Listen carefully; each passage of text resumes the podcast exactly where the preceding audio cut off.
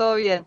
No, me, quedé pensando, bueno, que esta semana se cumplieron 10 años de la sanción de la ley de matrimonio igualitario, ¿no? Que le cambió la vida a tantas personas acá en el país. Y a su vez, esta semana también se dio a conocer el informe anual de una mm, asociación, una organización sin fines de lucro de Estados Unidos que se llama Alianza de Gays y Lesbianas contra la Difamación, cuyas siglas son G-L-A-A-D, que es una organización que nació a mediados de los 80 en Estados Unidos, en realidad para contrarrestar eh, la, forma tan amarillista y sensacionalista con la que muchos medios estaban cubriendo el tema del SIDA y después fue ampliando sus actividades y hace como un trabajo para, para analizar cómo se representa la, comunidad LGBT y, bueno, obviamente promover representaciones adecuadas, ¿verdad? Y, y, hacen todos los años un informe que analizan algunas de las, gran, las películas de los grandes estudios que se lanzaron el año pasado fueron a 118 y se fija a ver cómo estuvo representada la comunidad LGBT, desde películas, no sé, como Rocketman, la biografía de Elton John, hasta Toy Story 4. El informe lo pueden leer en internet, lamentablemente está en inglés nada más, en glad.org, pero lo traigo a colación porque una de las cosas que concluyeron, por supuesto, era que hubo avances en Hollywood, pero aún queda mucho camino por recorrer y me quedé pensando en qué pasa con las series, porque en realidad este informe se refiere específicamente a películas y en el mundo de las series, por suerte, también esta representatividad fue aumentando. Hubo varias series con, con, personajes que pertenecen a la comunidad LGBT, como Orange is the New Black, o Black, perdón, Sense8 o Please Like Me. Y en este sentido, quería recomendarles una miniserie que la pueden ver en Flow, que se llama A Very English Scandal, sería un escándalo muy inglés, eh, que es una miniserie de tres capítulos de una hora, ideal, la pueden ver una tarde de sábado, por ejemplo. Em, son tres capítulos y está producida por la BBC. Y está protagonizada por Hugh Grant y por Ben Whishaw y dirigida por Stephen Frears, ¿no? El director de películas, bueno, un montón, no sé, Relaciones Peligrosas, La Reina, Alta Fidelidad. Y el guion es de Russell T. Davis, que es uno de, los creadores de la serie Queer as Folk, que es una serie que retrata la historia de varias eh, parejas eh, de la comunidad LGBT. Em, a, a Wishow, que es el coprotagonista, quizá lo recuerden por la película El Perfume, basada en este bestseller de Patrick Susskind, de este perfumista asesino de mujeres, el, el protagonista. Bueno, y Hugh Grant no necesita mucha presentación, ¿no? O sea, este actor que se hizo tan famoso a mediados de los 90 en comedias románticas como Cuatro Horas y un Funeral, bueno, estuvo en Notting Hill, el diario Bridget Jones, y que acá eh, hace un papel nada que ver con, con los de Galán que hacía hace varios años, y la verdad es un papel que le sienta muy bien, eh, hace como de una especie de, dandy, de un hombre más maduro. Ya había hecho un papel similar en, otra película de Frears, en Florence Foster Jenkins, que les recomiendo que la vean.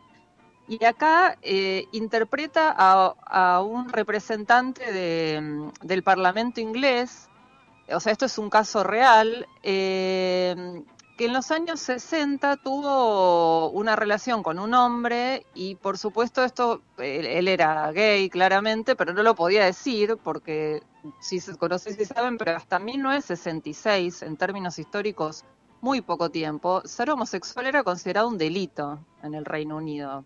Delito grave y la verdad que la gente la pasaba eh, muy mal, si eran detenidos, bueno, maltratados de forma espantosa. Y Hugh Grant eh, interpreta a este parlamentario que existió, que su nombre era Jeremy Thorpe, que tuvo esta relación con este hombre que llamaba Norman Scott. Y cuando se separan, eh, Norman Scott se convierte en una amenaza para este parlamentario porque de algún modo todo el tiempo está la espada de Damocles de que va a ir a hablar con las autoridades, con los medios y que va a revelar que en realidad Thorpe es homosexual, que por, por supuesto esto lo mantenía en el más estricto secreto. Em, la verdad que Grant está muy bien como Thor, que era el típico político de pura cepa, que cuando quería era encantador, pero en donde algo se le interpone el camino era un tipo implacable. Y Wishow eh, se pone en la piel de Scott, ¿no? De este amante despechado. Está muy bien también en su papel como este hombre frágil, eh, medio volátil. Y eh, de hecho el año pasado Wishow se llevó el Globo de Oro como mejor actor de reparto por este papel en A Very English Scandal. No, no quiero adelantar mucho para no arruinarles lo que va pasando en la serie, pero, pero es, toda esta, esta historia derivó en que finalmente Sorp, el parlamentario que interpreta a Hugh Grant, terminó acusado ante un tribunal de conspirar para asesinar a su amante en el 79. O sea, el, el, este Sorp, que, que, el Sorp que fue de hecho un hombre bastante importante, fue presidente del Partido Liberal, quería ser primer ministro, estuvo bastante cerca, por supuesto, este escándalo eh, truncó por, totalmente su, su, carrera política, pero la verdad es que la serie se termina transformando en una especie casi de comedia así, de enriedos, porque, porque la verdad que van pasando muchas cosas que no, no les quiero decir ahora.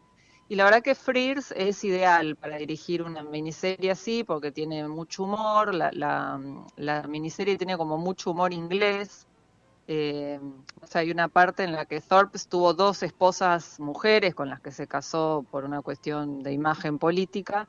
Y cuando su segunda esposa se entera de este afer de su marido con, con este hombre, le dice algo así como, bueno, eh, querido, vamos a tener que hablar, preparé bacalao con papas. Una cosa, esa cosa muy inglesa de mantener determinada estructura más allá de que esté pasando de todo. Así que este, les recomiendo esta serie, es una serie muy entretenida y lo que me gustó también es que es como una, es un relato bastante clásico pero muy efectivo, ¿no? Que va, vamos viendo como el progreso de esta relación y de las implicancias en, en, en orden cronológico va creciendo en tensión, dramatismo y también en humor la serie hacia el final. Y nada, me pasó, no sé si alguien de ustedes vio Dark o está viendo Dark en Netflix. La, la, la primera nomás. Bueno, la primera me encantó. Yo segunda y tercera no, bueno, te quiero decir mucho, no, no, no, no, no, no acompañé ya. Que la verdad que es una serie que nada que ver, pero sí lo, la traigo a colación. de decirlo, no acompañé. no, pero lo, lo traigo a colación porque Dark me parece. ¿Qué? Parece el voto no positivo de Cobos. No, no, por favor, che, no, no, no. Pero mm, lo que me. Nada, esta es, como un relato más clásico, con mucho humor y la verdad que lo agradecí porque me pasó con Dark que me, me parece a veces que en, el afán de competir en este vasto mundo de las series, quizás se retuercen los guiones demasiado o, o como una cosa de mucha parafernalia, cuando vos podés contar una buena historia bien, sin tanto, con buenos actores, con humor, con un buen guion, ¿no? Y sin falta de tanto truco. Eso, eso es lo que quería transmitir. Sí. Che, em, buenísimo. Bueno, la vemos por Flow, ¿no? Sí, en Flow, A Very English Scandal, miniserie de tres capítulos con Hugh Grant. Excelente. Bueno, Astrid, buenísima recomendación y muy a tono también con el aniversario de la semana. Me alegro.